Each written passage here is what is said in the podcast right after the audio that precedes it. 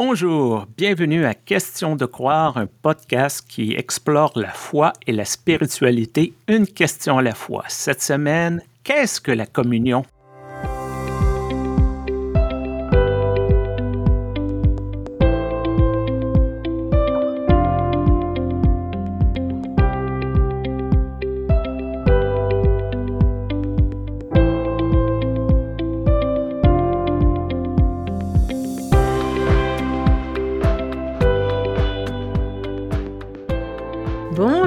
Stéphane. Bonjour Joanne.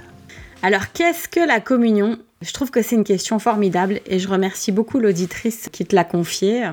Et immédiatement, ça me ramène à moi beaucoup plus jeune, à la vingtaine, à Uppsala, en Suède, en train de faire ma troisième année de théologie. Et donc j'étais dans cet environnement, j'apprenais plein de choses, le suédois, la théologie euh, luthérienne. Et évidemment, j'avais aussi des copains, des copines avec qui on faisait des sorties, des trucs de jeunes, quoi. Hein. Et il y en a un qui me dit Ah, mais tu sais, moi je suis catholique pratiquant. Euh, je dis Ah, mais génial, bah écoute, si tu veux, une fois tu viens avec moi à l'aumônerie des étudiants, et puis une fois, moi je viens avec toi euh, à l'église catholique. Et donc, euh, je suis à la messe, normal, je connais, hein, moi j'ai une grand-mère catholique, donc je me sens à l'aise, hein, je suis. Et puis au moment de la communion, de l'Eucharistie, comme aiment dire les catholiques, je suis allée pour communier parce que je me suis dit, de toute façon, le prêtre, il va pas remarquer que je suis protestante. J'avais juste ma croix huguenote. La croix huguenote, c'est ce que portent les Français et les Françaises qui sont protestants. Et je me tiens devant le prêtre et le gars me fait non avec la tête. et j'étais estomaquée parce que en fait, j'y croyais pas. Je me suis dit, mais comment il fait? Et mon collègue qui m'avait amené là, il m'a regardé et puis il a regardé le prêtre et le prêtre a fait non avec la tête. C'était un no-go. Et c'est vrai que depuis, je me suis toujours dit, on peut pas dire que c'est la même chose, l'Eucharistie et la Sainte Seine. On voudrait que ce soit la même chose, mais en fait, ce qui m'est arrivé là, c'est que j'ai compris que pour un certain nombre de personnes, c'est pas la même chose. Ça me fait penser, moi aussi, une anecdote il y a à peu près cinq ans. C'était lors d'une funéraille d'un jeune garçon euh, homosexuel. Il était le copain de quelqu'un dans ma paroisse à l'époque. Il, malheureusement, il s'est suicidé. Oh. Il y avait les funérailles catholiques romaines et plein de gens de ma paroisse se sont présentés aux funérailles pour être en appui au jeune homme de notre paroisse. Oh, c'est trop chou. Et le prêtre, probablement parce qu'il ne reconnaissait pas plusieurs figures dans l'Église, a rappelé non pas une fois, mais deux fois durant le service euh, religieux que seuls les catholiques romains avaient le droit de venir communier. Ah, voilà, c'est ça. Le message était archi clair. Ah, voilà, c'est ça, quoi. Hein. Ça me questionne toujours l'enjeu de qui est admissible ou non à ce sacrement. Et je trouve qu'encore une fois, la théologie passe avant la grâce, avant le message de Jésus, parce que c'est le Christ qui est supposé inviter à ce sacrement. C'est pas euh, une église, c'est pas une personne, un homme, une femme euh, qui préside. C'est supposé être le Christ qui dit venez partager ce moment avec moi, mais il y a quelque chose qui cloche, on dirait. Moi, c'est vrai que ce qui m'interroge, parfois dans nos assemblées euh, luthéro-réformées, c'est quand les gens restent dans les bancs, tu vois. Alors, je ne sais pas pourquoi ils restent dans les bancs, pourquoi ils se lèvent pas, pourquoi ils nous rejoignent pas. Ça leur appartient. Euh. Mais moi, j'ai toujours super envie, quand je préside, s'il y a du monde, j'ai toujours envie de les appeler, de leur dire mais venez rentrer au moins dans le cercle. Et je sais qu'il y a des collègues qui osent le dire, qui osent dire écoutez, venez rentrer dans le cercle. Et en même temps, j'ai eu un jour une expérience qui m'a un peu traumatisée avec des sœurs et des frères de la communauté du chemin neuf, qui est une communauté catholique à vocation œcuménique. Et ils font plusieurs vœux quand ils rentrent dans cette communauté. Donc il n'y a pas que des célibataires, il y a aussi des familles qui rentrent en communauté. Mais tout le monde fait un vœu d'œcuménisme. Et ça, c'est hyper fort. Mais ça fait aussi que quand il y a des liturgies, des rituels qui concernent les catholiques, eh bien les protestants ne communient pas. Et quand ça concerne des protestants, les catholiques ne communient pas. Parce que ce qui est très fort dans la communauté du chemin neuf, c'est qu'ils se soutiennent mutuellement. Donc ils viennent toujours en nombre. Et donc j'ai une amie que je salue, qui est pasteur ménonite, Anne-Cathy Grabert, célibataire consacrée dans la communauté du chemin neuf. Lorsqu'elle a été reconnue dans son ministère euh, de pasteur, il y a ses sœurs et ses frères qui sont venus. Et d'un seul coup, à côté de moi, il y avait plusieurs personnes qui avaient mis les bras en croix sur leur torse et qui regardaient le sol au moment de la communion. Oh le choc, Stéphane. Je me suis mise à pleurer. Je me suis dit, mais ils ont l'air tellement tristes de pas communier et ils sont chez nous dans l'église protestante et on les a invités et ils se privent de cette communion.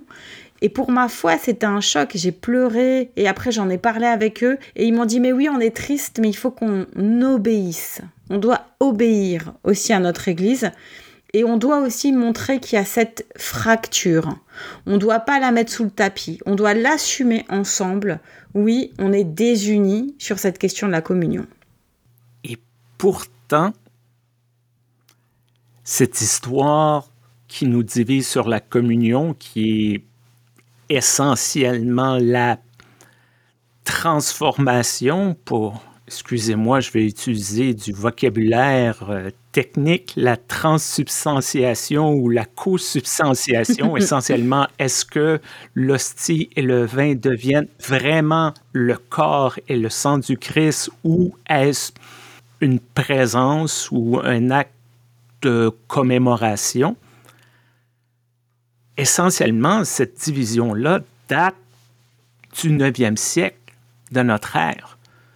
Avant ça, pendant les premiers siècles la chrétienté, on s'en souciait pas vraiment. Ce n'était pas une question qu'on se posait, ce n'était pas sur le radar. Donc, encore une fois, on a affaire à une division créée par les êtres humains, on se substitue en quelque sorte au message du Christ, à la volonté de Dieu. J'ai l'impression des fois qu'on dit Ah, non, non, non, non, non, Jésus a dit ça, là, mais nous, nous savons hmm. mieux. Nous comprenons mieux le message de Jésus ou du message de Dieu nous, on contrôle ça. Et dorénavant, bon, c'est ça qu'il faut comprendre et c'est ça la vraie signification des mots de Jésus. Justement, en parlant des mots de Jésus, tu vois, moi j'ai fait une thèse de doctorat sur les pratiques liturgiques dans les paroisses luthériennes et réformées en France.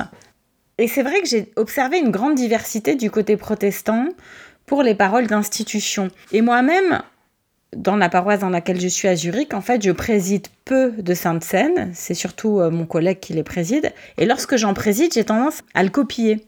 Et l'autre fois, il m'a fait une remarque, je l'en remercie pour ça. Il m'a dit, mais t'es pas obligé de faire comme moi, en fait. Et ça m'a fait beaucoup réfléchir cette histoire parce que il y a un grand débat entre celles et ceux qui pensent qu'il faut respecter les paroles originelles dire exactement la même chose que Jésus, peu importe si les gens ne comprennent pas vraiment. Celles et ceux qui font des mixtes ou bien qui alternent avec l'histoire des épis qui sont épars et puis etc.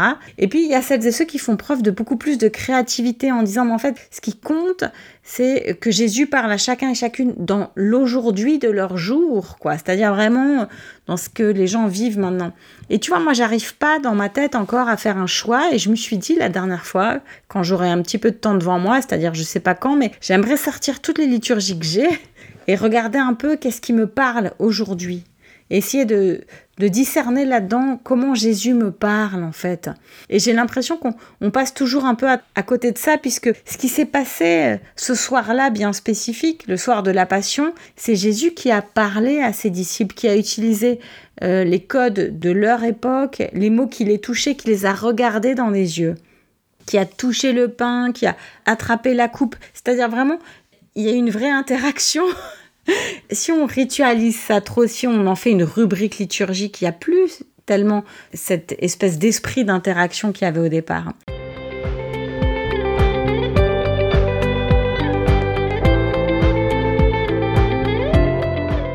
Dans certaines paroisses que j'ai servies, j'ai remarqué ce côté très solennel, presque triste. Je disais, mais c'est pas des funérailles quand même. Là c'est le repas du Seigneur. Et souvent, je donnais l'exemple des enfants.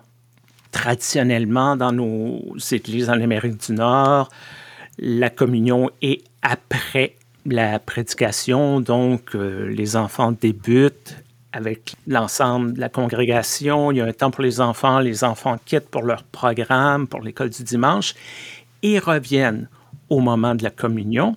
Et souvent, dire aux enfants, mais chut, il faut pas parler, puis il faut pas courir.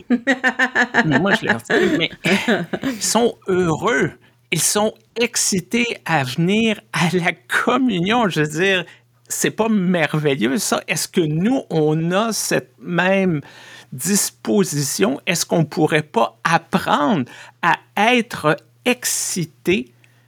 Ça me fait passer lors de mon service euh, d'ordination il y avait communion. Euh, ma jeune nièce qui avait 5-6 ans, Allô Julie, ma nièce voulait aller à la communion, comme tout le monde. Et le mm. pasteur qui présidait avait dit c'est du pain, c'est du jus. Elle était là, mais c'est du jus, maman, c'est bon pour les enfants, c'est du jus, j'en veux.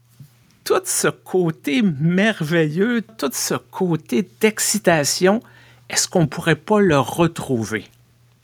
Ben justement, tu vois, ma grand-mère, paix à son âme, mamie Janine Abuelita, qui nous a quittés il y a un, peu plus d'un mois, quand j'étais petite et que j'allais à Barcelone, eh bien, en fait, elle m'emmenait euh, dans euh, sa chapelle francophone. Donc, moi, j'ai toujours fréquenté, en fait, des systèmes comme ça de communautés d'expats ou d'exilés francophones. Et euh, je pense qu'une fois, j'avais fait comme ta nièce, j'avais dû faire où n'a pas talé, t'as une colère. Je voulais absolument avoir cette, cette chose-là. Et elle m'avait gardé un petit bout d'hostie ah. qu'elle m'avait glissé dans la main. Et c'est vrai que du coup, euh, quand j'ai euh, découvert, redécouvert, peut-être pendant les études de théologie, qu'il y avait un, grand débat, une grande discussion, même à l'intérieur du protestantisme, sur l'accès à la Sainte Seine des enfants, je t'assure que j'ai pensé, mais on marche sur la tête. Hein. J'ai découvert qu'en fait, on avait mis en place des sous-rituels euh, du baptême, c'est-à-dire la confirmation du baptême, et qu'on avait décidé d'éloigner les enfants de la Sainte Seine et d'attendre qu'ils et elles confirment leur euh, baptême pour, en récompense, en quelque sorte, les autoriser à communier la première fois. Et lorsque j'ai découvert ça, j'étais atterrée. Alors vraiment, ça m'a semblé... Euh, mais une hérésie, quoi, je sais pas comment te dire. On est baptisé, on a accès à la Sainte Seine. Qu'est-ce que c'est encore que ces échelons qu'on s'invente? Par ailleurs, l'Église protestante unie de France, eh bien, elle a décidé il y a une vingtaine d'années que toute personne qui est en chemin vers le Christ pouvait déjà communier. Parce que ce qui compte, c'est de s'être mis en chemin vers le Christ. C'est toujours dangereux, de mon point de vue, de décider, même à l'intérieur de nos églises, même à l'intérieur de nos paroisses, qui mérite avoir accès à un sacrement. C'est quand même difficile à concevoir.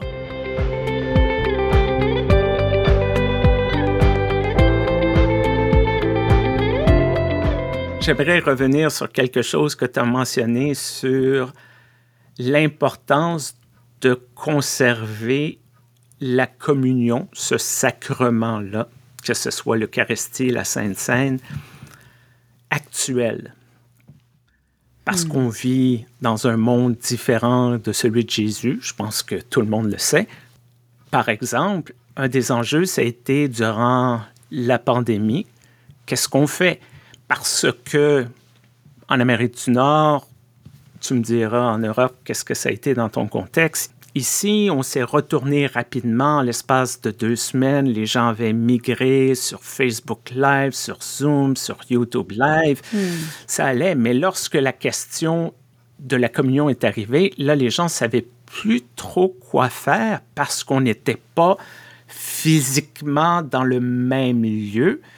Et je trouvais ça un peu bizarre parce que moi, ce qu'on m'a enseigné, c'est le sacrement n'est pas nécessairement dans les éléments, il est dans l'esprit d'être ensemble.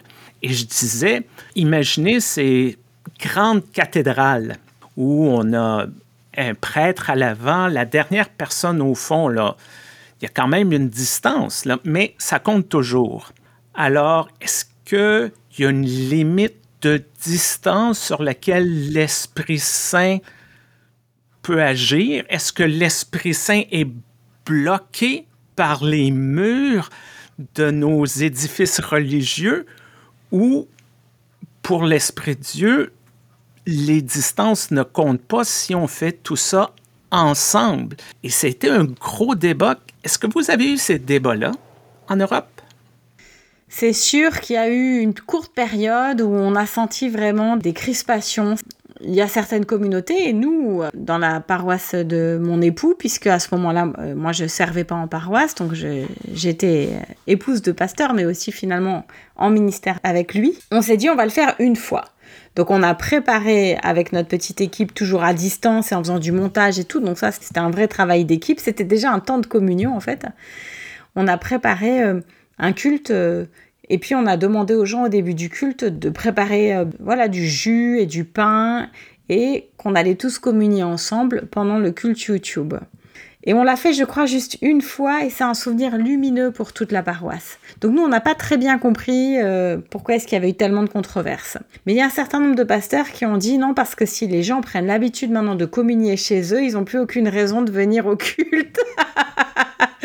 et vraiment, ça m'a épaté quoi parce que si les gens, au contraire, se sentent empouvoirés pour communier chez eux, peut-être qu'ils auront euh, justement envie euh, bah, de le partager en communauté ou d'inviter des voisins ou de le faire tout simplement plus souvent et peut-être en famille quand ils sont, je sais pas, euh, comme nous on a cette situation en Suisse que les gens vont faire du ski, peut-être ils sont dans leur chalet puis ils vont enfin oser faire une une sainte scène en famille, tu vois. Et où est le problème? Moi, j'ai pas du tout compris où était le problème. Mais le problème derrière, c'était toujours ce pouvoir d'un certain nombre de personnes qui avaient peur que, euh, eh ben voilà, euh, maintenant si jamais ils s'émancipent, ils et elles ne sont plus dépendants des pasteurs, eh bien ils, et elles ne viendront plus à l'église. Ça m'amène aussi euh, cette question de la fréquence de la Sainte Seine c'est que lorsque j'ai servi comme pasteur bénévole dans la paroisse luthérienne Saint-Guillaume au centre-ville de Strasbourg dans le projet d'église émergente que j'ai fondé et qui maintenant est autonome, on a bien vu que pour les paroissiens plus anciens, plus anciennes, ça leur faisait quelque chose. Des personnes LGBTIQ, peut-être euh, des personnes racisées, peut-être des personnes plus jeunes. D'un seul coup, ça leur faisait un vrai changement sociologique. Et le pasteur, mon collègue Christophe Correr, a décidé à ce moment-là de proposer au conseil que la Sainte Seine soit maintenant hebdomadaire. Et donc on s'est mis à communier beaucoup plus fréquemment. Et tout ça, c'était pour dire aux gens, en fait, bon, ok, peut-être la sociologie change, peut-être tout ça, ça implique beaucoup de diversité théologique, mais il y a une chose, une chose qui reste et qui nous unira toujours, c'est la communion je crois que dans nos églises protestantes, peut-être que je fais une trop grande généralisation, on est très fort sur la théologie, on est très fort sur l'intellect, la parole, mais il y a quelque chose dans la communion, je trouve, qui est une expérience sensorielle, qui hmm. appelle à un autre côté de notre foi que je trouve qu'on n'exploite pas suffisamment, du moins dans les milieux que je connais. Il y a quelque chose qui dépasse les mots, qui dépasse l'intellect, qui va au cœur de nos tripes, de notre âme. Et je peux comprendre plusieurs personnes qui ont quitté l'Église pour toutes sortes de raisons, mais ils vont dire, je m'ennuie de la communion, je m'ennuie de ce moment, hmm. je m'ennuie de cette expérience de la présence de Dieu. Hmm. Moi aussi, j'ai entendu ça. J'ai déjà entendu des gens qui, par exemple, les divorcés, remariés catholiques, qui disent, bon ben voilà, euh, nous, on va plus à l'église catholique euh, puisque on n'y est plus les bienvenus comme avant. Et puis moi, je leur dis, mais en quoi vous êtes plus les bienvenus? Bah, On est des divorcés, remariés, puis on n'a plus le droit de prendre la Sainte Seine. Alors, c'est parce qu'ils obéissent. Faudrait changer. L'idée, c'est que à la fois ils veulent obéir et à la fois ça leur manque terriblement. Et puis, on a aussi les personnes isolées, malades, âgées, qui arrivent plus à se déplacer et qui osent pas toujours demander la Sainte Seine au ministre. Et ça, c'est quelque chose euh, à quoi je suis un peu attentive, euh, des fois de me dire, mais peut-être qu'elles le voudraient ou elles en auraient envie. J'ai une anecdote extraordinaire. On m'avait demandé d'apporter la communion à un ancien de la paroisse qui souffrait de la maladie d'Alzheimer. Il était à hmm. peine présent, son épouse était là, j'étais là, et j'ai dit, John, ça va être le temps de la communion. Est-ce que tu veux recevoir la communion? Et d'un coup, ses yeux sont ouverts, se sont illuminés, puis il a dit, la communion? Et c'était un moment merveilleux, un moment là, que j'oublierai jamais pendant une fraction de seconde. Il était revenu à lui, il s'est souvenu qu'est-ce que c'était la communion, il était heureux. C'est pas rien. C'est pas rien. C'est vraiment important. Et d'ailleurs, euh, moi, euh, j'aimerais presque conclure cet épisode avec euh, la plus jolie communion qui m'a été donnée de vivre ces dernières années. C'est lorsque j'étais à Cotonou, au Bénin, dans l'église protestante méthodiste du Bénin, avec justement une famille de ma paroisse. Donc moi j'étais là-bas pour un dernier travail missionnaire à faire, réceptionner un conteneur, et puis j'en ai profité pour aller voir une famille de la paroisse à Zurich. Et euh, ils m'ont amené donc euh, dans leur temple familial, là où ils vont toujours. C'était un moment formidable. Et figure-toi que après la longue veillée du dernier jour de l'an, le dimanche qui suit, c'est le dimanche des agapés, le dimanche où il n'y a pas de sainte scène et de communion parce que c'est la nouvelle année, c'est le moment d'inviter les voisins et les voisines. C'est le moment de leur dire viens avec moi à l'église.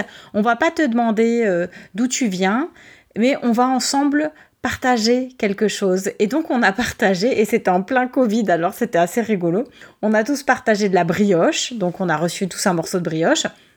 Et puis là, il y avait euh, les mamans de l'église qui avaient des bassines, des espèces de, bassines avec des louches. Et elles te donnaient un verre et elles te servaient de l'eau un petit peu avec du sirop, avec leurs louches en plein Covid. C'était assez, assez cocasse. Et tout le monde était si heureux et heureuse. Et puis comme moi j'étais invitée ce jour-là, bien sûr j'étais pratiquement la seule blanche. Du coup tout le monde avait vraiment l'impression que c'était très important euh, d'avoir invité cette euh, Madame Blanche qui allait maintenant manger son morceau de brioche avec mon verre en plastique. Et je me suis dit mais attends ça c'est vraiment ça vient du cœur.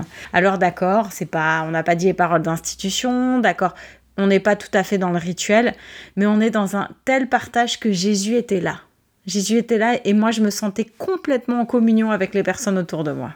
Et d'ailleurs, c'était rigolo parce qu'on était encouragés à, manger un peu de notre brioche et à donner un bout de notre brioche aux voisins et voisines, donc toujours en plein Covid. et il y a des tas de gens qui sont venus me donner des tas de bouts de brioche, puis moi, très poliment, je les ai gardés, mais bon, tu comprends, je les ai pas mangés.